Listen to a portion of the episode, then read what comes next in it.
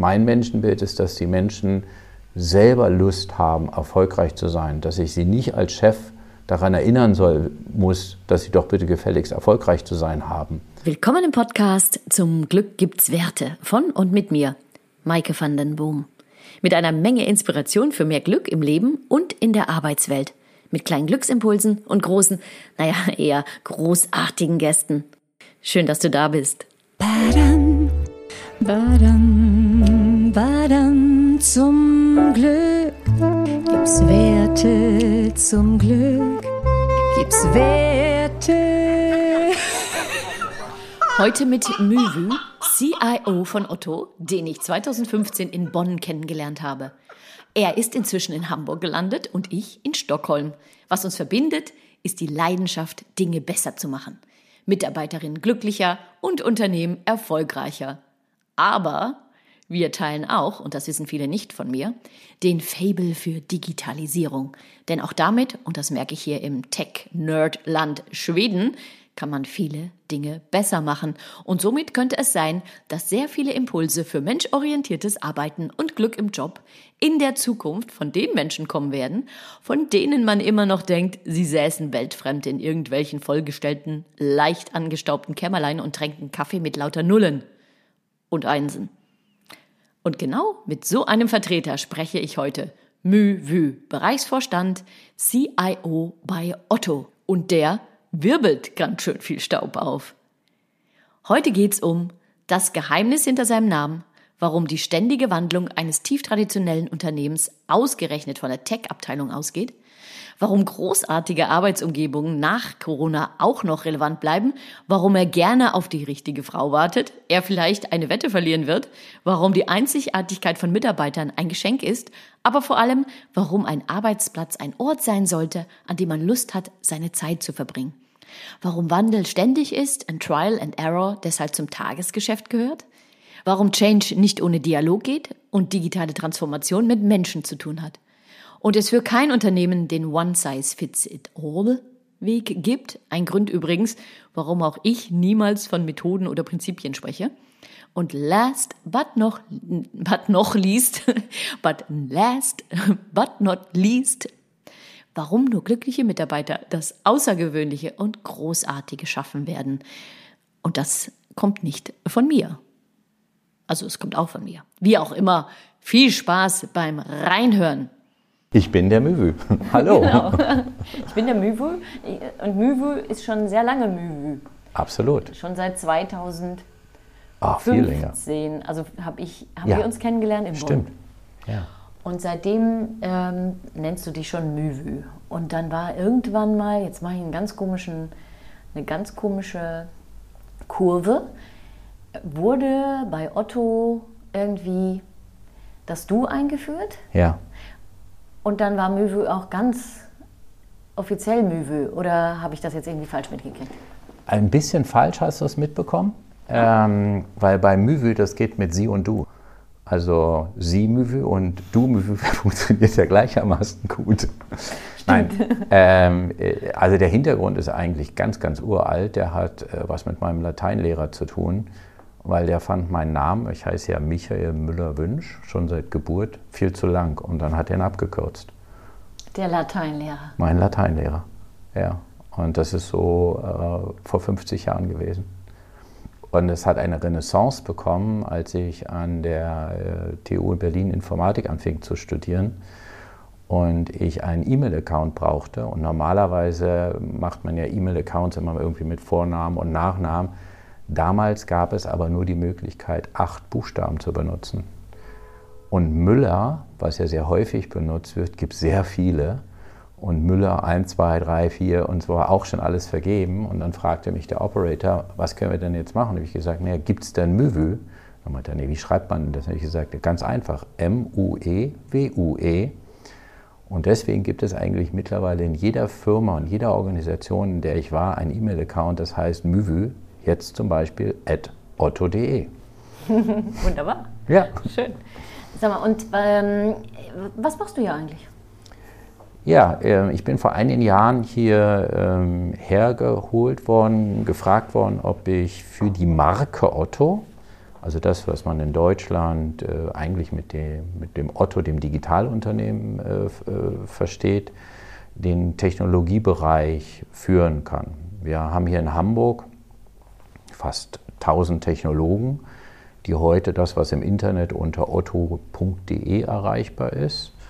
Und äh, diese Kollegen in, unserer, in der IT-Organisation sorgen dafür, dass äh, man eine schöne App sieht, dass man einen guten Webstore hat, aber dass auch die Buchhaltung funktioniert, dass die Logistik die Pakete rausschickt und so weiter und so fort. Und ich bin halt einer von äh, vier sogenannten Bereichsvorständen für diesen Bereich der Marke Otto und äh, verantworte da die, die Technologie und natürlich auch die Weiterentwicklung, die technologische Weiterentwicklung unseres Geschäftes. Früher waren wir Händler, haben Ware selber eingekauft und mhm. verkauft. Mhm. Heute haben wir Marktplatz, heute haben wir Finanzgeschäft, heute haben wir Werbung. Also unser Geschäft entwickelt sich. Und mit meinen drei Kollegen und vielen anderen tollen Tausenden von Mitarbeitern transformieren wir dieses über 70 Jahre alte Unternehmen in die Moderne. Und es ist einer der schönsten Jobs, die ich in meinem Berufsleben hatte und ich glaube, die man im Moment auch nicht nur in Hamburg haben kann. Okay, und was, was, was findest du jetzt genau da so schön dran? Ähm, es ist eine sehr positiv äh, begleitete Gestaltungsaufgabe. Also du kannst hier Zukunft gestalten.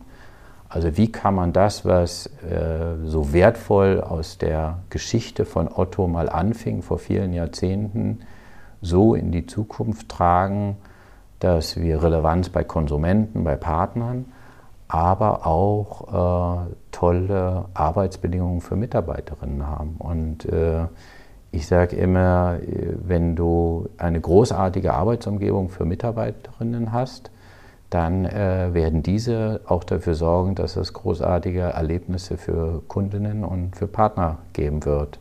Also der wesentliche Baustein eines Erfolges sind die Menschen.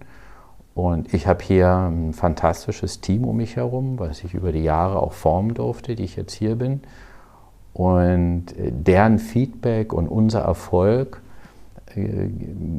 belohnt mich in meiner Energie, die ich aufbringe und, äh, und die Ideen, die ich habe, wie man sowas machen kann.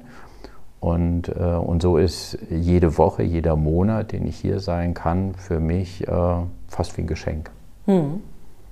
Ja, und wer dich ein bisschen verfolgt, so wie ich natürlich auf LinkedIn dann, der sieht, ähm, dass deine Themen, ja, das ist IT und äh, künstliche Intelligenz und solche Sachen, aber da sehe ich dann immer auch so ganz andere Themen. Wenn ihr es übrigens ein bisschen klacken hört, das ist Mühwüs Stuhl. Der knatscht nämlich immer so ein bisschen. Ich habe schon ein bisschen gewunken und dachte, jetzt wir sind gerade setzen, weil sonst.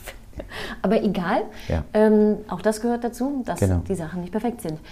Und ähm, da sieht man also einige Themen so mit Women in Tech oder, oder ähm, aber auch diese ganze, ähm, diese ganze Umstrukturierung, wenn ich es jetzt mal so nennen soll, weil ich weiß ja jetzt nicht genau, wie es vorher war, aber eher, äh, dass, ihr, dass ihr jetzt so euch auf die Mitarbeiter richtet, äh, dann ein Camp und dann, äh, also ganz viele, ähm, dann ist mal was vorbeigeschossen mit ähm, auch Ausbildung, also so ein, so ein, also wo ich mir denke, ja, ich dachte, du machst IT.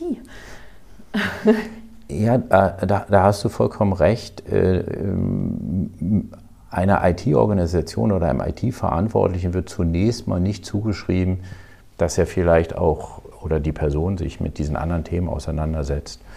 Ähm, ich habe aber das Glück und äh, das war äh, in meinem Berufsleben sehr, sehr häufig so, dass ich Menschen hatte, Mentoren hatte, die mir mehr als nur Programmieren und Technologie nahegelegt haben, die mir als, äh, ja, als, als Menschen äh, andere Perspektiven aufgezeigt haben. Und äh, daraus hat sich für mich ein Bild entwickelt, dass ich gesagt habe, es ist faszinierend, was Technologie kann. Ich habe als junger Mann in der KI geforscht und das war vor 40 Jahren. Da haben wenige Menschen in der Breite über KI nachgedacht das war faszinierend. Ähm, hat dann irgendwann sich ein bisschen beruhigt und ich bin ja dann auch in der Wirtschaft gewesen. aber äh, ich bin eigentlich noch mehr davon begeistert, was kann man über Technologie erreichen, damit es den Menschen besser geht, dass sie äh, Teilhabe haben eigentlich an unserer Entwicklung als Menschheit an vielen Stellen, wo wir vielen möglichen, dass es ihnen besser geht, aber viele sind noch nicht dabei. Und gerade bei denen, die noch nicht dabei sind, finde ich, sollten wir, die wir die Möglichkeit vielleicht haben, ähm, mehr Aufmerksamkeit zuschicken. Insofern beschäftige ich mich eben, äh, wie kann man äh, Bildung und, und Digitalisierung und Technologie zusammenbringen. Äh, wie kann man in einem Land wie Deutschland Frauen noch dichter an Technologie ranbringen, wenn wir gerade mal 18 Prozent der, der, der Frauen oder 18 Prozent Frauen in der Digitalausbildung, in Studiengängen, Ausbildungsgängen in Deutschland haben äh, wir mhm. aber ja eigentlich 50-50 verteilt sind. Mhm. Und wenn du in andere Länder schaust, äh, nach Asien, Skandinavien, dann ist in diesen Technologieberufen eine wesentlich breitere Präsenz. Und, äh, und ich überlege mir halt, wie schaffe ich es, äh, vielleicht auch Barrieren, weil Computer wird, also es gibt so Bilder, dass das immer nur mit Männern machen, die dann die ganze Nacht irgendwie angefangen haben mit Computerspielen und dann mit Programmieren und mit Hacken. Aber es gibt ja auch sozusagen die, die, die anderen Dimensionen und diese Diversität, die versuche ich eben durch Teams, die eben A, Frauen, Gender generell, aber eben halt auch andere Kulturen, das entsprechend zu berücksichtigen. Und, ähm, und äh, da habe ich die Chance, sicherlich als ein Vorstand oder eine gewisse Visibilität, solche Themen auf die Agenda zu bringen und zu sagen, lasst es uns besprechen und lasst uns überlegen, was wir machen können. Ich kann sie nicht alle alleine lösen, aber ich kann sie wenigstens ansprechen und mit anderen Menschen, die genauso denken wie ich, überlegen, was kann man so als nächstes kleines MVP besser machen. Hm. Und Diversity hast du ja angesprochen. Warum ist das überhaupt wichtig? Also naja, wenn du heute zum Beispiel unser Angebot anschaust, dann sind ja viele der Menschen, die unser Angebot nehmen, Frauen. Und äh, es ist ja schon ein bisschen schizophren, dass Männer äh, Technologie bauen für Frauen, mhm. also nicht nur Frauen.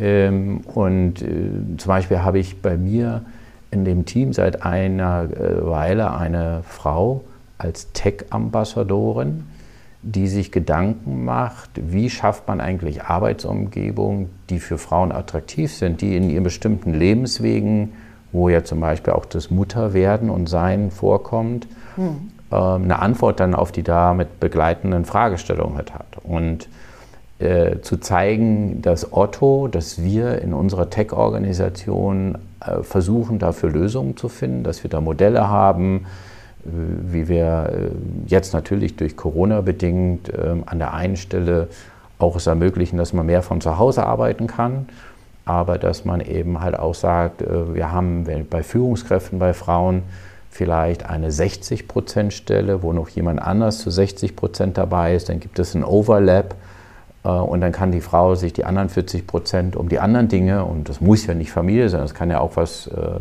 Privates anderes sein. Aber ich finde, wir sollten einfach diese, diese riesige Chance, die uns aus der Diversität sich ergibt, die sollten wir uns erschließen. Und gut, ich habe nun, äh, das weißt du, äh, bin ich sehr, sehr glücklich verheiratet, aber ich habe auch drei großartige Kinder und davon sind zwei Jungs und ein Mädchen. So, und insofern diese Vielfalt zu erleben und äh, da ist man als Vater oder als Eltern ist man stolz, wenn man auch sieht, ja, das sind alles unsere drei Kinder, aber sie sind in sich un unterschiedlich und jeder für sich ist aber wertvoll. So, also es gibt sozusagen in, in der Einzigartigkeit des einzelnen Menschen so viel für die anderen zu gewinnen. Und, und ich finde, Unternehmen müssen, also ich sage wirklich müssen, daran arbeiten, dass sie dieses Potenzial nicht einfach achtlos vorbeilaufen lassen und sagen halt, naja, Frauen können das nicht oder oh, äh, wenn die dann Mutter werden, dann verliere ich die. Ähm, und dann äh, sage ich, aber dann hast du sie wenigstens zehn Jahre vorher gehabt und kannst davon profitieren. hm. von, der, von der Kreativität. Und äh, ich habe gerade auf unserer letzten Konferenz ganz großartige junge Frauen äh, kennengelernt, die so viel Energie versprüht haben, so viel Inspiration und Innovationskraft, dass ich immer sage, stellt euch vor, die wären jetzt nicht da, wie traurig, fast wie armselig ist das. Und das, das, das beseelt mich. Ich meine, du bist ja auch eine Vertreterin für ein, ein Thema, wenn es dich nicht gäbe mit dem Thema, wie armselig wäre es, wenn wir uns darüber nicht auseinandersetzen halt würden. Und deswegen bin ich dankbar, dass du sagst, ich beschäftige mich mit dem Ding, äh, wie, wie Menschen die, die Gesellschaft weiterentwickeln wollen, dass es mehr äh, Glück und Zufriedenheit gibt. Bei all den Herausforderungen, die natürlich auch mit Basisthemen wie Gesundheit, Essen und Arbeit zu tun hat. Aber ich glaube, wir können, da, äh, wir können da viel, viel mehr machen. Und Diversität ist für mich ein Baustein dabei. Also hm. das äh, einer von vielen. Und es gibt ja eine Wette, die wird auch immer wieder ähm, mir so ein bisschen vorgehalten. Wie steht es denn da drum? Weil ich gemerkt habe, wir haben da noch nicht genügend Energie auf dem Thema, dass ich irgendwann Anfang des Jahres gesagt habe, wir stellen ja hier bei Otto äh, nach wie vor viele Menschen, insbesondere in Technologiebereichen, ein. Und ich dann gesagt habe, von den nächsten, die wir einstellen, will ich, dass 50 Prozent davon Frauen sind. So, wenn man weiß, dass nur 20 Prozent von den Menschen, die von Universitäten und Schulen oh, kommen, ja. okay. ist das eine Challenge. Mhm. Das heißt, ich muss eigentlich überdurchschnittlich viel Frauen dafür begeistern, dass Otto ein toller Arbeitgeber ist, dass es mhm. für sie spannend ist, ihren Berufs- und Karriereweg bei uns anzufangen oder ihn fortzusetzen. Und, ähm, und ich werde, äh, das hat, ist öffentlich geworden, bewusst öffentlich geworden äh, im, im, im, Spätwinter. Mhm. Und ich werde jetzt häufiger, wie, wie steht es denn da drum? Ja, wie steht es denn da drum? Ähm, es ist anstrengend. Es ist anstrengend. Ähm, wir hatten mal Monate, da hatten wir dann tatsächlich äh, 20 Einstellungen und 11 Frauen dabei. Aber wir hatten auch Monate, da hatten wir 16 Einstellungen und dann waren vier Frauen dabei. Also ähm, was ich aber in unserer Organisation gebe, ich bin bereit zu warten auf die richtige Frau. ähm, aber ähm, und äh, vielleicht müssen wir hier und da auch überlegen, wie können wir Frauen, die fast bei uns sind, den, den, den Schritt noch geben und sagen, komm, wir helfen dir bei einer zusätzlichen Qualifikation, dass du noch besser dazu passt. Also dass wir sozusagen auch den Einstieg ein bisschen erleichtern. So, und ähm, also das war eine sehr mutige Wette, 50 Prozent, weil in der Vergangenheit haben wir hatten nie so einen Track Record. Mhm. Aber ähm, wir haben dann zum Beispiel angefangen zu sagen, wenn ich eine Stellenausschreibung habe, ist der Text eigentlich attraktiv für Frauen. Also auf welche Worte reagieren Frauen, auf welche Arbeitsumgebungen reagieren Frauen. Hm. Und deswegen habe ich eben unter anderem auch Friederike, unsere Tech-Ambassadorin, ich gesagt habe, lass uns zusammen Gedanken entwickeln, wie wir das attraktiv machen, sowohl für die Männer, die wir hier haben, die Frauen, die dazukommen, die wir hier haben, dass wir als, als Gemeinschaft ähm, ein äh, noch imposanteres und attraktiveres Unternehmen darstellen, wo Menschen Lust haben, ihre Zeit zu verbringen, äh, entweder sei es auf unserem wunderschönen Campus oder sei es eben in der heutigen Zeit auch äh, remote in einem äh, Homeoffice oder einem Office Space, äh, wo sie sich einmieten oder ähnliches mehr. Und, ähm, und ich habe halt zum Glück kann ich andere Menschen für solche Ideen auch begeistern, dass sie sagen, pass auf, äh, ich probiere das mal zu 100 Prozent zu meiner Aufgabe zu machen und zusammen können wir dann äh, vielleicht dann auch irgendwann mal sagen, und jetzt sind wir da in der Nähe,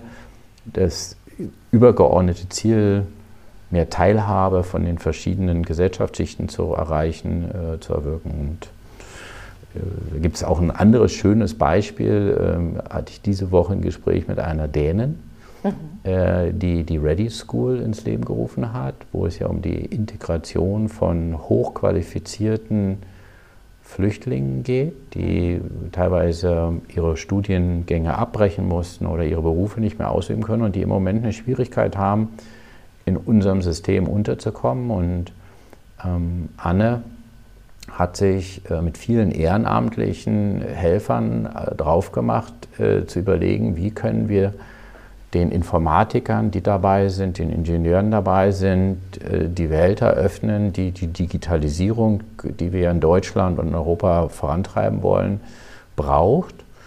Und ja, und dann haben wir eben auch hier ganz unterschiedliche Kulturen auf einmal, Sprachen, die wir berücksichtigen müssen. Denn obwohl wir ein großes internationales Unternehmen sind, so ist dann hier gerade in Hamburg unsere Unternehmenssprache Deutsch. Und wie bringe ich jetzt quasi das zueinander? Und äh, da müssen, muss man sich halt Gedanken halt zu machen. Du weißt ja, dass mein Thema ist ja äh, auch, wie, wie können wir die Arbeitszufriedenheit der Mitarbeiter ja. oder das, das, Glück der Menschen ja. ähm, im Leben, aber auch im Arbeiten, äh, da wo sie sich halt die meiste, meiste Zeit oder sehr viel ihrer Zeit aufhalten, wie können wir das steigern? Und ähm, was ich dann oft um die Ohren geschlagen bekomme, what's in it for me, wenn ich das mache? What's in it für mich, wenn ich, wenn ich dafür sorge, dass es denen gut geht? Ähm, für mich ist das ganz klar, aber vielleicht könntest du es nochmal sagen. Ja, ähm, also ich, ich brauche gar nicht lange drüber nachdenken, dass es klar ist, aber ich kann es dir auch an einigen Beispielen erklären. Ähm, wir bauen ja kontinuierlich unser Unternehmen um. Ich habe mal, als ich hier ankam, ge gesagt, in der ganzen IT-Organisation, ähm, ich möchte gerne verändern, um Dinge zum Besseren zu bringen. Und geht davon aus, dass es jedes Jahr ein neues Organisationsrelease gibt. Also wir gewöhnt euch daran, dass wir uns ständig verändern. Und wir hatten dann ein Thema, dass wir gesagt haben, wir versuchen zwei Bereiche mit jeweils über 100 Leuten zusammenzubringen und hatten ein Konstrukt, äh, wo wir über laterale Führung nachgedacht haben. Also disziplinarische Führung, persönliche Führung und ähnliches mehr. Und eine Dimension war, dass wir einen People Lead einführen wollten, der sich mehr oder weniger nur um die persönliche Weiterentwicklung der Mitarbeiterinnen kümmern sollte. Und dann habe ich gesagt, okay, ich unterstütze die Idee. Also wir hatten ein Process Lead, einen, äh, einen fachlichen Lead und ein People Lead. Aber lasst es uns doch als eine Exploration anlegen. Also wir entdecken, ob die Mitarbeiter davon was haben. Und wir haben dann gesagt, okay, wir machen ähm, eine Nullmessung über den Zustand der Mitarbeiter, wie sie sich fühlen und dann lassen wir den People Lead starten und sehen, wie sich das so nach drei, sechs und neun Monaten entwickelt und überlegen, ob wir das immer mehr ausbauen. Und eine Methode, die wir dazu benutzen, das heißt High Five. Also alle 14 Tage machen wir eine High Five Umfrage. Da geht es, äh, wie geht es mir selber? Äh, wie finde ich, funktioniert meine Arbeit gerade? Und äh, wie glaube ich, dass sich das Unternehmen als Ganzes halt weiterentwickelt? Und wir haben dann mit das unserem. Jetzt drei. Genau, ne, also das sind die drei Dimensionen so, und, der, ah, und, drei, mhm, okay. und, dann gibt es diverse Fragen dazu. Okay. Ähm, das High Five war eigentlich mehr äh, Give me five und äh, eine kurze Zufriedenheit und wie geht es dir emotional? Mhm. Es ist mhm. immer Freitag, mhm. wird die gemacht und äh, wie, wie, fühlst du dich? Äh, sag nochmal anonym und dann gucken wir uns das mit unseren Organisationsentwicklern an und sagen, wie entwickelt sich eigentlich dieses Fieberthermometer des Zustands unserer Organisation.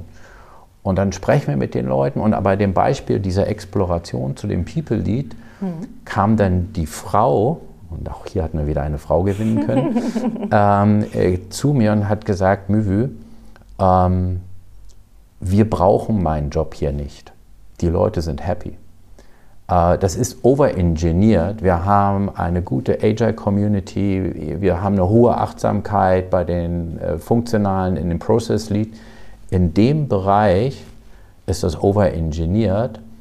Äh, ich schlage, dir eine, ich schlage dir vor, dass du mich eigentlich an eine ganz andere Stelle setzen solltest und wir beenden diese Exploration. Ich habe ganz bewusst gesagt, das ist kein Experiment, das ist eine Exploration. Wir wollten es ja entdecken. Mhm, mhm. und dann haben wir nochmal die Mitarbeiter gefragt und gesagt, ja, äh, es gab einzelne Situationen, wo das uns geholfen hat, aber eigentlich haben wir schon ganz gute Führungskräfte, die darauf achten. Wir machen die High-Five-Umfrage, die können wir doch weitermachen. Und wenn wir dann was merken, was uns stört, dann werden wir in dem nächsten Organisationsrelease darauf hinarbeiten, dass wir das beheben.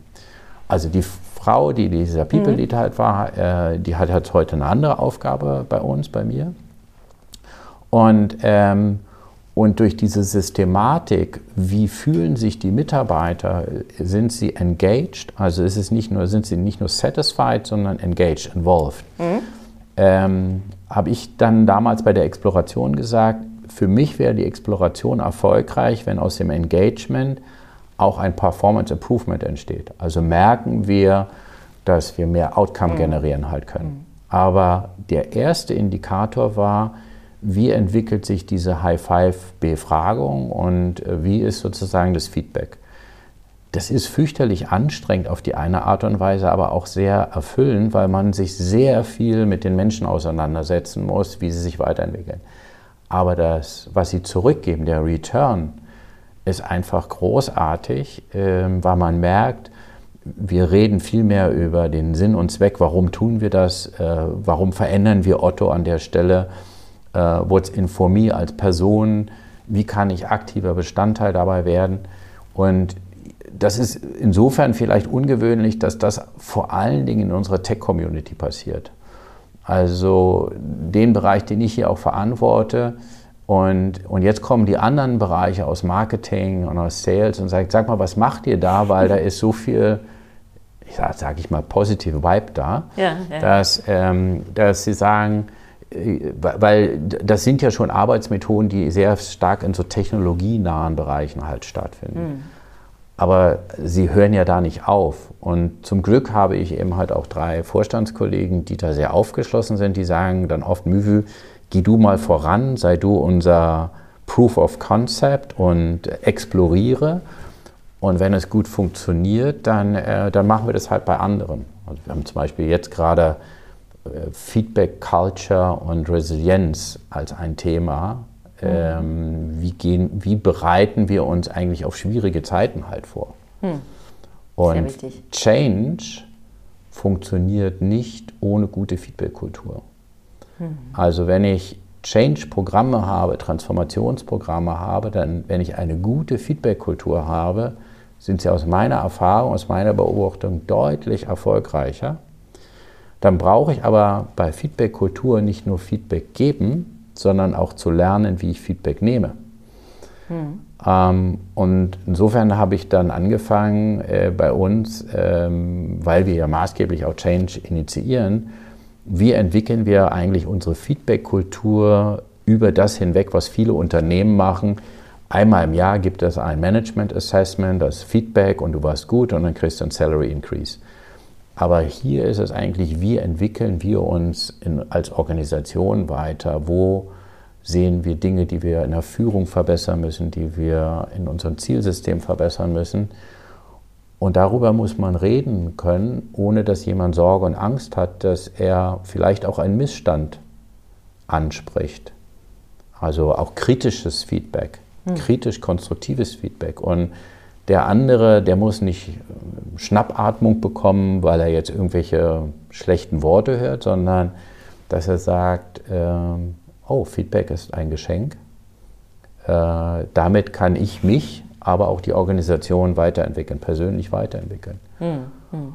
Und das siehst du dann schon, ich bin ja seit einigen Jahren jetzt hier, das hast du ja richtig äh, so nochmal rekapituliert, siehst du diese stetige Entwicklung von Otto, weil wir insgesamt über dieses Thema sagen, digitale Transformation, und das war ja eine deiner Fragen, hat auch was mit Technologie und Programmieren zu tun, aber es hat eigentlich viel mehr mit Menschen zu tun. Hm.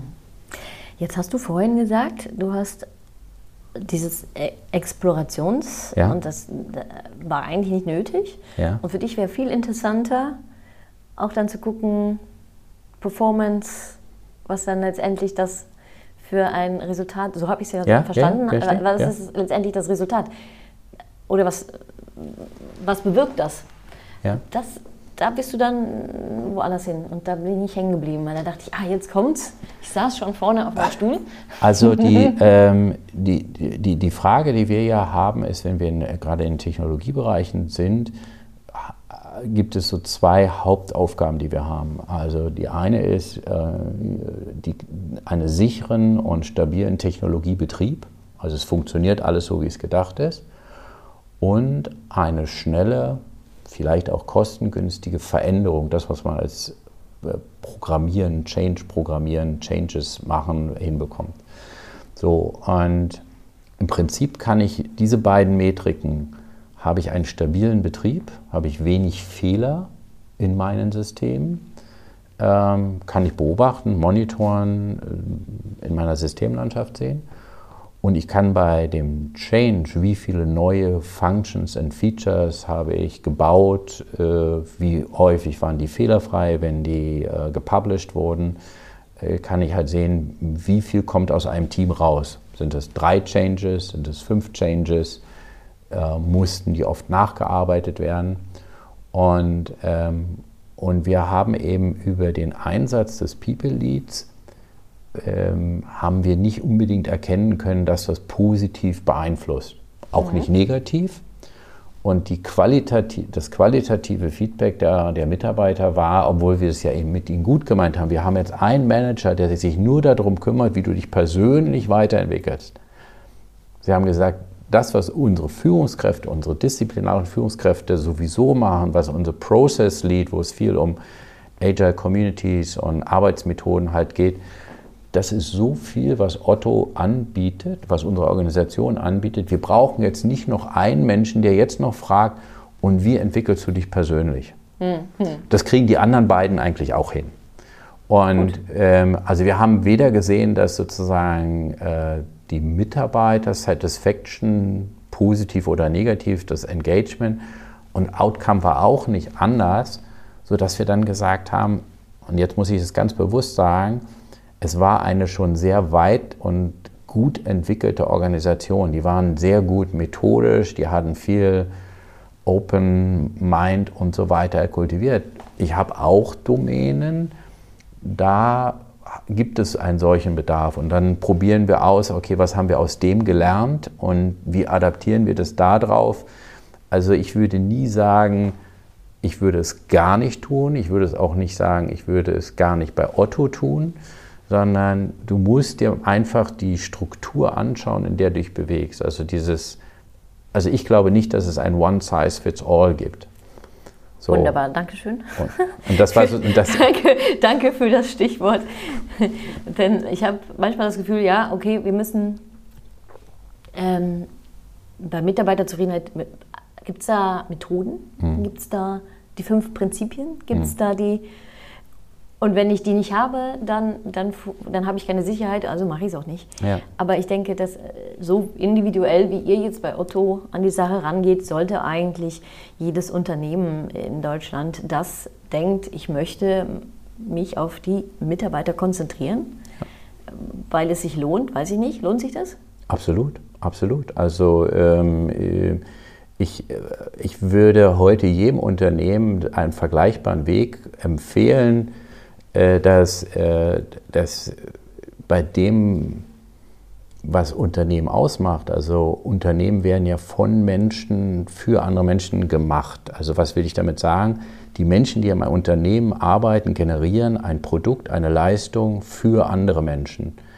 Und wenn die ersten Menschen nicht happy sind und zufrieden sind, werden sie keine guten Produkte machen, werden sie keine guten Leistungen produzieren, da kann ich versuchen, mit irgendwelchen ingenieurmäßigen Standards eine Minimalleistung zu erzeugen, aber werden Sie wirklich das Ungewöhnliche, das Außergewöhnliche, das Großartige produzieren?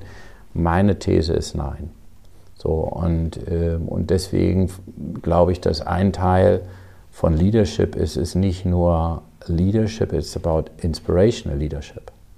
Also wie bringe ich die Menschen dahin, dass sie sagen, sie arbeiten an einer Kathedrale und Mauern nicht nur eine Mauer, mhm. weil es was Besonderes ist. Und mhm. wenn ich diesen Sinn vermitteln kann über auch das Wertesystem, für was ich stehe, dann glaube ich, kriegst du in deine Belegschaft, in deine Organisation ein Momentum rein, dass man zum Beispiel bei Otto, ein Unternehmen, was so traditionell ist, was so hamburgisch ist, wir im laufenden System, also in der laufenden Organisation, ein Mehrmilliardengeschäft in die Zukunft transformieren. Das, dieses Modell hat es eigentlich so noch nie gegeben. Hm. Es gibt kaum Beispiele, also mir bekannte Beispiele. das ist genau die Formulierung. Ja. Also was häufig passiert ist, dass jemand was ganz neu gegründet hat. Hm. Oder dass es ein, ein Spin-off von irgendwas gegeben hat, aber dass ein Unternehmen sich in sich selbst modernisiert. Ähm, in der Größe, in der wir sind, in der Länge, die wir existieren, da gibt es aus meiner Sicht nur wenige positive Beispiele. Und es ist auch ein langer Weg. Also es gibt ja auch die Frage, ist das vielleicht zu lang? Und ich glaube schon, ja, man hätte auch bei Otto oder in der Otto Group bestimmte Dinge durchaus auch schneller voranbringen, fast müssen. Aber im Moment würde ich immer noch sagen, es war rechtzeitig. Ähm, ähm, und wir haben immer noch große Chancen, in Europa das relevante Digitalunternehmen zu bleiben und auch und das auszubauen. Ähm, und äh, die Frage, wie andere Digitalgiganten aus der Welt äh, agieren, ist für uns nicht die Frage, wer gewinnt gegen wen, sondern eigentlich mehr unsere Antwort lautet, wir glauben, dass wir eine Berechtigung haben, äh, im Markt zu operieren und für Konsumenten und Partner eine relevante Alternative zu sein. Und das Feedback mhm. von vielen Millionen Kunden tagtäglich ist ja auch dementsprechend positiv. Hm. Was, ähm, wir schauen uns Deutschland an, wir ja. sehen, es funktioniert nicht so recht. Äh, viele, also nicht, hm? hm? bei vielen nicht. Ähm, Tipps? The five, High Five Otto Tipps? Für, für, für, für, für was genau? Für eine Transformation, die sich, ähm, die, sagen wir so, ich will das nicht sagen, weil auch da habe ich schon ein Problem. Wenn Leute sagen, people are our uh, biggest asset oder ja. sowas, dann denke ich, Asset? Genau. Bitte, ich, Asset? Never, never, never ever. Ja. Äh, wie wäre es von Du bist mir echt total wichtig. Ja. Äh, wie kommen wir jetzt für eine Kultur, äh, in der die Menschen äh, oder in den Unternehmen sehen, dass ja, ihr müsst natürlich erfolgreich sein und da müsst, muss natürlich Geld fließen und es muss ein Umsatz und so weiter. Alles toll. Aber bitte jetzt ähm, macht euch das Leben nicht so schwer, sondern sorgt dafür, dass eure Mitarbeiter happy sind, weil sie dann ihr gesamtes Potenzial einbringen. Äh, so ja. könnte ich das sagen. Ich weiß nicht, ob ja. du das unterschreibst. So, wenn du das so unterschreiben würdest, was habt ihr denn jetzt gemacht? Warum, warum hat es bei euch geklappt, verflixt, und bei anderen nicht? Ja, wenn du sagst, geklappt, hört sich das an wie es ist fertig. Nee, und fertig ist es nicht. Stimmt. Ähm, ja. aber warum läuft es im Moment äh, nicht nur scheinbar ganz gut? Mhm. Ähm, also es fängt natürlich damit an, dass unsere Eigentümerfamilie gesagt hat, wir müssen was anders machen. Mhm. Vor sechs, sieben Jahren. Und der damalige Vorstand hat äh, für sich gesagt, es ist gar nicht so sehr, dass wir Prozesse und Technologie anders machen. Wir müssen unsere Kultur weiterentwickeln. Wir müssen offener sein, nicht so hierarchisch sein. Ähm, als ich hierher kam, ähm, war, hatten wir eine Diskussion äh, über Arbeitsmodelle und vielleicht können wir da auch noch mal ein bisschen uns drüber unterhalten, mhm, wie Arbeitsmodelle sich entwickeln. Um, ähm, und dann habe ich gesagt, na, aber wenn wir diese Flexibilität haben wollen, dann müssen wir doch jedem Mitarbeiter ein Mobile Device geben, ein mobiles Endgerät. Und dann haben mir Leute gesagt, um Gottes Willen, das kostet so viel, wenn jeder ein Notebook und ein Handy bekommt. Dann habe ich gesagt, ja, aber wenn ich diese Freiheit haben will, dann muss ich ja irgendwie auch eine Lernmöglichkeit schaffen, dass die Leute lernen vor vier, fünf Jahren, wie arbeite ich eigentlich effektiv, distributed, äh, mit mobilen Geräten, in der Cloud und so weiter. Was wir alles nicht hatten, als ich hierher kam. Hm. Und ähm, dann hatte ich anscheinend doch ein paar überzeugende Argumente und auch einige Supporter. Und dann haben wir gesagt, okay, lass uns auch hier diese Reise anfangen. Und dann haben wir aber nicht nur Technik irgendwo hingestellt, sondern wir haben zum Beispiel ein Adaption-Programm gemacht. Also wir haben die Leute begleitet da drin, dass wir Use Cases äh, gefunden haben, wo kann es denn Sinn machen, so und so zu arbeiten. Also wir haben uns viel Mühe gegeben, äh, neue Wege auszuprobieren. Und mit der Offenheit zum Beispiel, dass ich auch überall arbeiten kann und ähnliche Dinge, ist auch eine Vertrauenskultur gekommen. In vielen Unternehmen, vielleicht auch in Deutschland, ein bisschen Vorurteil von mir jetzt, ist ein guter Mitarbeiter, ein Mitarbeiter, der an seinem Schreibtisch sitzt. Und zwar an seinem Schreibtisch in seiner Firma. Ähm, und dahin zu kommen, dass ein guter Mitarbeiter ist, der verantwortungsvoll Outcome generiert, wherever he is or she is, ist vielleicht auch ein bisschen ein anderer Mindset. Und wir waren jetzt durch Corona gezwingt, äh, gezwungen, Vertrauen in unsere Mitarbeiterinnen zu bringen. Wir haben kaum einen Abriss in unserer Unternehmensperformance erleben können. Wir haben große Teile von transformatorischen Bausteinen vorangebracht, nachdem wir alle zusammen eine kurze Schockstarre hatten, als es letztes Jahr alles äh, öffentlich wurde mit diesem schrecklichen Virus. Aber alle haben dann angefangen, in ihren Möglichkeiten, in einem hohen Vertrauensverhältnis, äh, Videoconferencing äh, von 8 bis 8 zu machen. Und da ist keiner auf die Idee gekommen, ob irgendjemand nebenher groß Freizeit macht oder sowas, sondern wir haben vertraut, dass die Menschen das tun, was sie eigentlich auch hier in der Firma auf dem Campus halt tun. Und dieses Thema Vertrauenskultur ging dann auch so weit, das hatten wir schon vorher praktiziert, wir machen hier Townhall-Meetings, wo wir einmal im Monat zum Beispiel unsere Operational Performance darstellen. Topline-Results, aber auch die Profit-Line.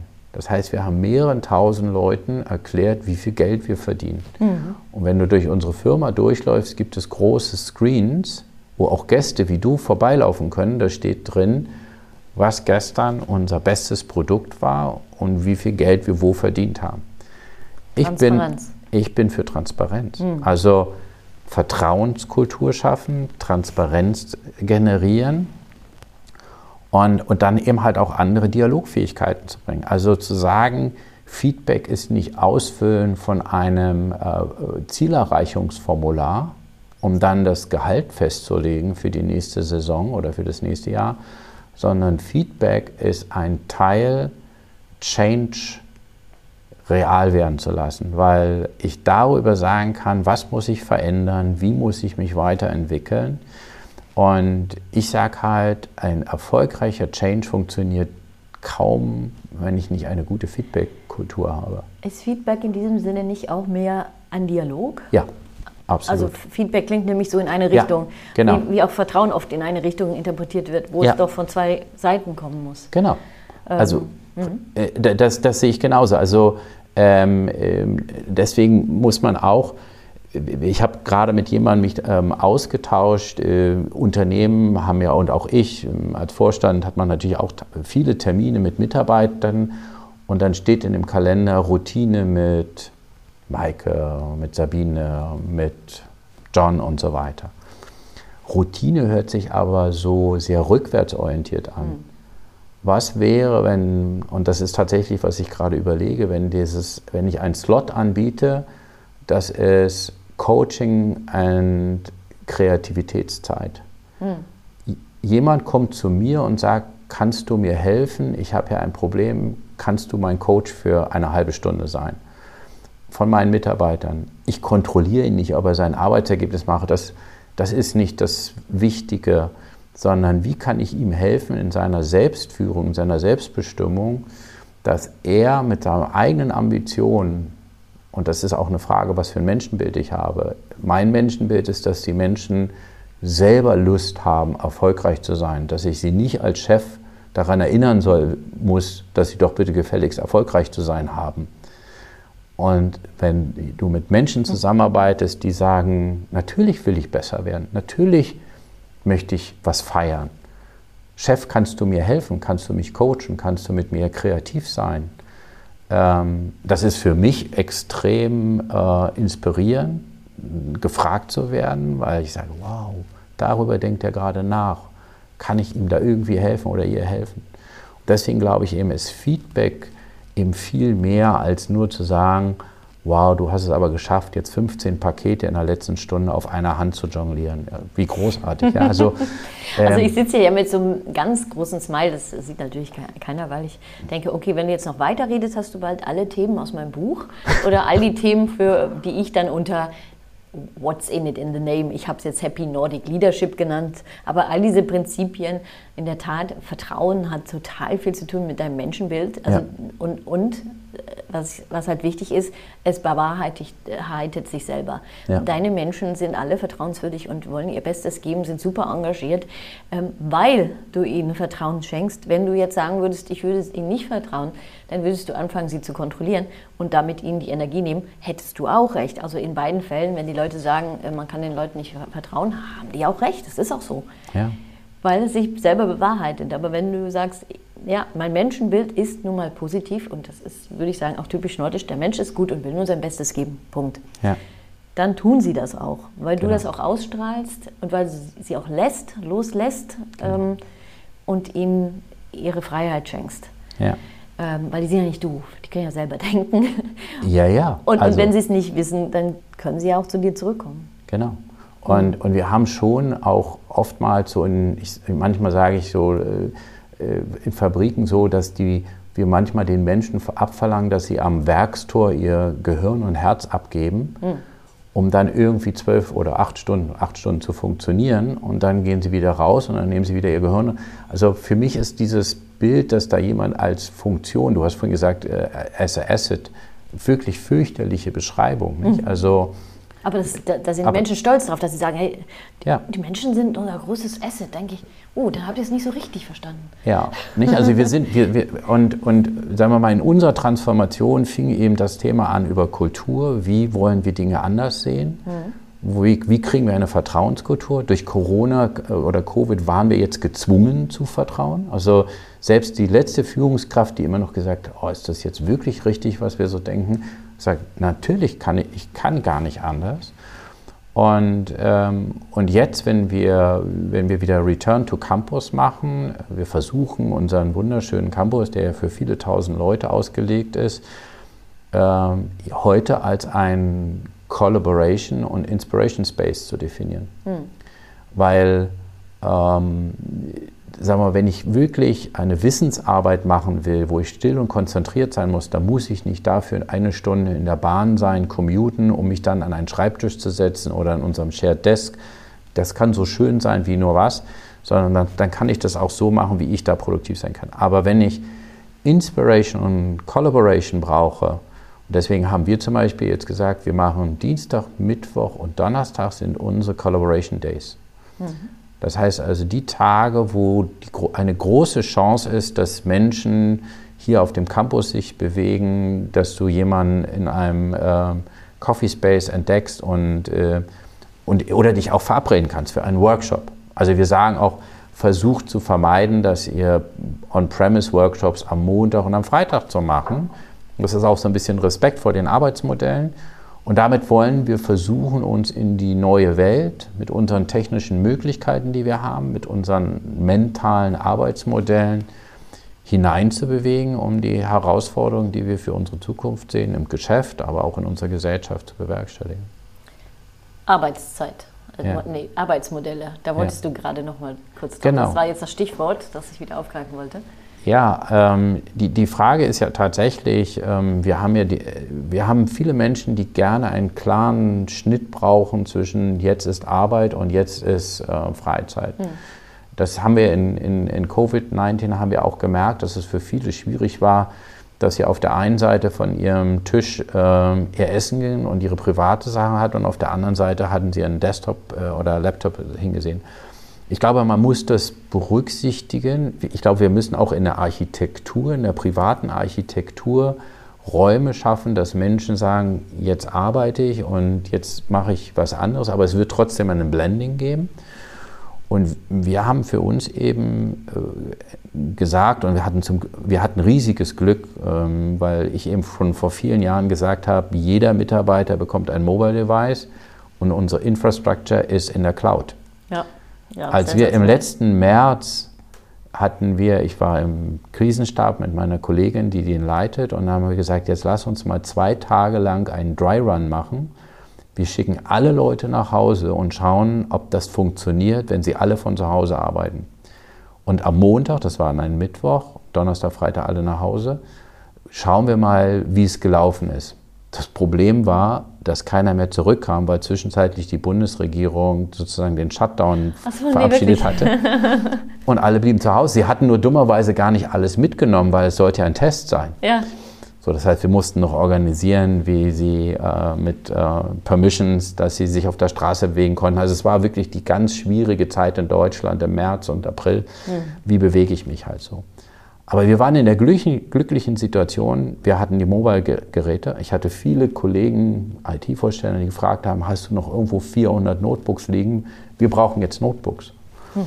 Also es war, und wir hatten schon über anderthalb, zwei Jahre in der Cloud gearbeitet. Das heißt, Menschen wussten, wie sie quasi nicht mit einem PC unter dem Schreibtisch halt operieren. Hm. So, und jetzt musste man aber lernen, wie arbeitet man digital, also wie ist man achtsam, wenn sich jemand meldet, Jetzt ist die nächste Fragestellung, wo wir gerade anfangen, und du sitzt ja auch in meinem Büro, da ist ein super großer Screen, ja. dass man, äh, wie, wie kriegt man es das hin, dass Menschen entweder remote dabei sind, und dass sie sich sozusagen als eine Community, das müssen wir üben. Mhm. Also das ist etwas, ähm, das kann man wie Fahrradfahren lernen, aber auch Fahrradfahren muss man üben. Mhm.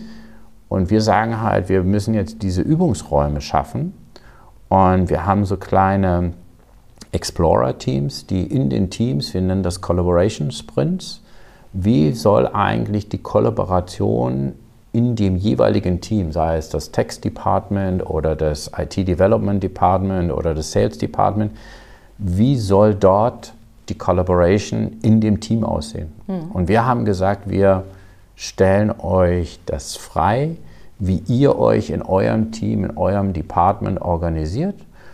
Ähm, wir können oder wir wollen keinen auf den Campus zurückzwingen. Wir sind aber davon überzeugt, dass Unternehmenskultur sich maßgeblich durch die Arbeit auch am Campus prägt. Also ohne wirklich mal persönlich zusammen zu sein über Jahre hinweg, wird man wahrscheinlich eine gemeinsame Kultur nicht entwickeln können. Das hat was mit Büroflächen zu tun, äh, mit Ritualen zu tun. Wir gehen alle gerne zum Beispiel auf unserem Boulevard, den wir hier auf unserem Campus haben, zusammen essen ähm, äh, über die Zeit. Das sind so Erfahrungspunkte, die eine, eine positive Atmosphäre halt schaffen. Es ist auch, ähm, denke ich, unbegründet, dass viele Menschen denken, Menschen kommen jetzt nicht mehr zurück zur Arbeit, ja. ähm, weil wir, Vertrauensarbeitszeit oder äh, zu Hause arbeiten zu können. Mhm. Und dergleichen ist ja, war jetzt zum Beispiel in den skandinavischen Ländern ja schon, äh, ich würde schon beinahe sagen, seit Jahrzehnten gang ja. und gäbe. Trotzdem haben die nie die höchsten Zahlen gehabt von denjenigen, die nur Homeoffice gemacht haben, weil ja. der Mensch braucht zum Glück auch ähm, dass er etwas beitragen kann und dass ja. er das auch sieht, dass das Effekt hat, genau. äh, dass wir uns in die Augen schauen können. Wir sind, mal trotzdem, wir ja. sind trotzdem Herdentiere. Das heißt, wir brauchen trotzdem einander als Menschen und deshalb werden das auch immer Begegnungsorte bleiben oder. Ja. Und deswegen ist das, wir sagen nicht mehr so sehr, das sind, also sind natürlich Büros, aber eigentlich ist es mehr eine Collaboration and Inspiration Area.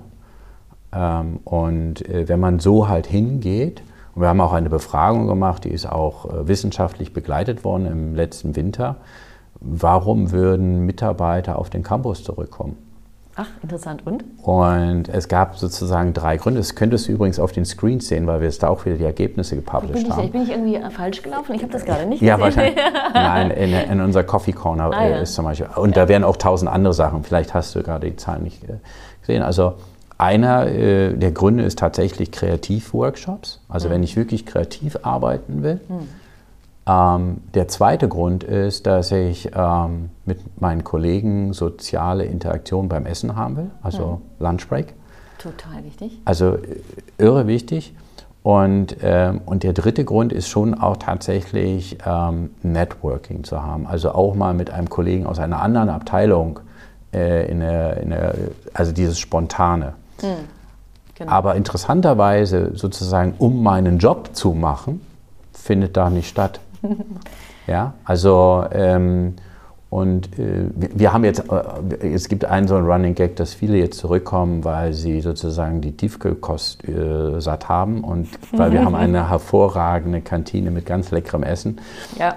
Äh, das, äh, aber das ist sozusagen vielleicht etwas Spezielles bei, bei Otto. Und es ist tatsächlich äh, großartig, was wir, das heißt Kochwerk bei uns was unsere Köche und unsere Teams dort an, an leckeren und gesunden Essen für, für die Mitarbeiterinnen ähm, jeden Tag hier produzieren. Auch das ist im Übrigen nicht zu unterschätzen, weil ja. das auch ein, ein Thema äh, in meinem Buch war, das Essen. Ja. Also sagen, was für ein Unterschied ist das, wenn du gut isst, hm. wenn du genießt und dich dann mit deinen Kollegen austauscht als wenn, wie man jetzt in manchen äh, Kantinen oder äh, Mensas oder so, weißt du, wenn jemand den Teller nimmt, watch, watch, hier, ja. ne? und, ja. und, sondern das ist wichtig und auch, dass natürlich gutes Essen die Energie ja. gibt, deinem Körper Energie gibt, anstatt äh, eines Essens, wo du denkst, okay, jetzt möchte ich mich erstmal hinlegen und äh, eine halbe Stunde schlafen. Ne? Ja, ja. Mhm.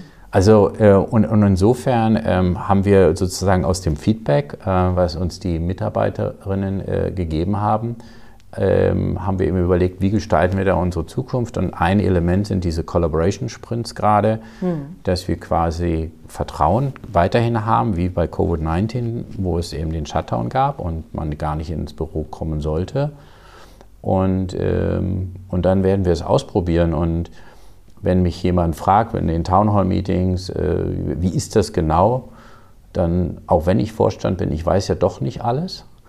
Ähm, und äh, du merkst, wie ich schmunzle, ja. weil, ähm, ja, weil, wie, weil, ich, weil ich einfach sage, lass es uns doch ausprobieren und das nächstbeste äh, probieren. Und wenn wir dann davon überzeugt sind, dass es gut ist, dann, äh, dann, dann praktizieren wir das halt auch. Also ich glaube, wir müssen mutiger sein, äh, etwas, äh, etwas zu finden, was gut zu uns passt. Und wir haben halt mittlerweile, finde ich, drei großartige Bausteine. Wir haben ein hochattraktives Campus und Collaboration Building oder Buildings, das sind ja mehrere Gebäude hier auf unserem Campus. Mhm. Ähm, wir haben vom Führungsstil, vom Führungsverständnis viele gute Aspekte und trotzdem, wir sind nicht fertig. Mhm. Ähm, und ähm, wir haben auch eine Belegschaft, die damit umzugehen weiß, mit der Verantwortung, die wir in ihre Selbstführung, in ihre Selbststeuerung hineinlegen. Manche wünschen sich schon noch, dass der Chef genau sagt, was, er sagen, ihnen, ja, genau. Äh, was sie dann machen sollen. Aber ähm, da tarieren wir das sozusagen aus, dass wir durch Coaching, dass wir sie da halt hinbekommen. Und ich würde auch nie, äh, wir, wir, wir neigen ja vielleicht auch gerade in Deutschland sehr dien- und sehr ingenieurmäßig Dinge zu betrachten. Ich glaube, wir sollten versuchen, so viel voneinander zu lernen, damit andere davon ebenso profitieren. Aber wir sollten viel häufiger situationsgerecht individueller Lösungen schaffen und aus diesen individuellen Lösungen für die Gemeinschaft halt lernen. Und ich glaube, dann daraus kann man einfach auch eine sehr inspirierte Organisation entwickeln. Hm. Also dein, ich war ja vorhin noch bei den Tipps. Ja. Also einer der, Tipps wäre zum Beispiel, ähm, in der Tat mehr zu experimentieren, mehr, mehr, zu, mehr zu wagen, ja. individueller ähm, und äh, auch individueller auf all die Situationen und die Menschen und das. Ja, und, und, und sagen wir mal, ich, an dem Beispiel der Exploration. Eine Exploration ist ja so, dass ich irgendwo was hinentdecke und hoffe, dass es vielleicht gut klappt. Hm. Und wir haben dann immer aber auch gesagt, wir können aber auch feststellen, dass wir aufhören. Also wir haben auch sozusagen die Exploration ja sogar vorzeitig abgebrochen, weil wir eine sehr verantwortungsvolle Frau hatten, die ähm, gesagt hat, Müwe, an der Stelle kann ich gar keine Hilfe bieten, auch wenn alle möglichen theoretischen Bücher von ganz vielen lateralen Führungskonzepten gesprochen haben.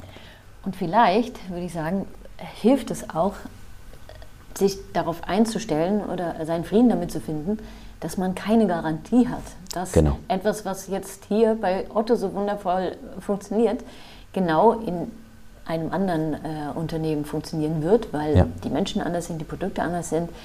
Ähm, Aber was würdest du jetzt noch in einem Schlusssatz, weil wir müssen auch ein bisschen auf die Zeit achten, Ja. ähm, nochmal so zusammenfassen? Bei all der Individualität aller unterschiedlichen Unternehmen mit unterschiedlichen Herausforderungen, was ist jetzt so, wo du sagen würdest, aber die Richtung, so, die Richtung sie einzuschlagen, das lohnt sich. Ich würde immer in ein, äh, ich würde immer die Zuversicht und das Vertrauen in die Chance äh, in den Vordergrund stellen, als das Bedenken, dass es schiefgehen kann. Also das hat was auch mit Mut zu tun. Ähm, ich sage immer, Leute, was ist eigentlich das Problem, wenn wir jetzt hier einen Fehler machen? Und ich- ich sage immer, wenn wir es nicht ausprobieren, werden wir nie gelernt haben. Und nicht zu lernen oder auch lernen zu wollen, wäre für mich äh, die Tragik. Und ich kann nur allen ermutigen, äh, auszuprobieren und lernen zu wollen und dann auch damit umgehen zu lernen, wenn es mal nicht funktioniert. Weil daraus wird man bereichert, daraus kann man sich weiterentwickeln und damit kann man auch für seine Kundinnen, aber auch für die Mitarbeiterinnen entsprechend äh, äh, als großartige Organisation äh, funktionieren. Und Zuversicht und Mut auch in die eigenen Fähigkeiten und auch in die eigene Inkom das Verstehen der eigenen Inkompetenz äh, sind sehr, sehr hilfreich. Okay, auch hier wieder eine kle- kleine Übersetzung für die Hörer. Ja. Das war ein Lächeln mit Schalk im Nacken. ja. Ähm, Müvü, ich danke dir sehr. Es war sehr, sehr äh, aufschlussreich, sehr unterhaltsam und viel zu kurz. ja, Maike. Und vielleicht komme ich einfach wieder. Auf jeden Fall, äh, du weißt ja, wo Hamburg ist und du hast äh, eine Standing Invitation und wenn jemand anderes mehr wissen will, äh, dann kann er über dich und mich äh, sicherlich ähm, auch noch mehr Details herauskriegen. Mhm, gerne. Ja. Ja. Wunderbar. Ich danke dir. Tschüss an alle Hörer. Ciao. Und falls ihr jetzt Lust bekommen habt auf mehr, Maike kann man buchen, Gott sei Dank. Ob virtuell oder live, sie bringt mehr Glück in ihr Leben und in ihr Unternehmen. Immerhin ist sie Deutschlands bekannteste Glücksforscherin und Expertin im Scandinavian Way of Work. Und der ist ziemlich glücklich. Ach, wisst ihr was? Schaut einfach unten in die Show Notes und ruft sie persönlich an. Bam, badam, badam, badam.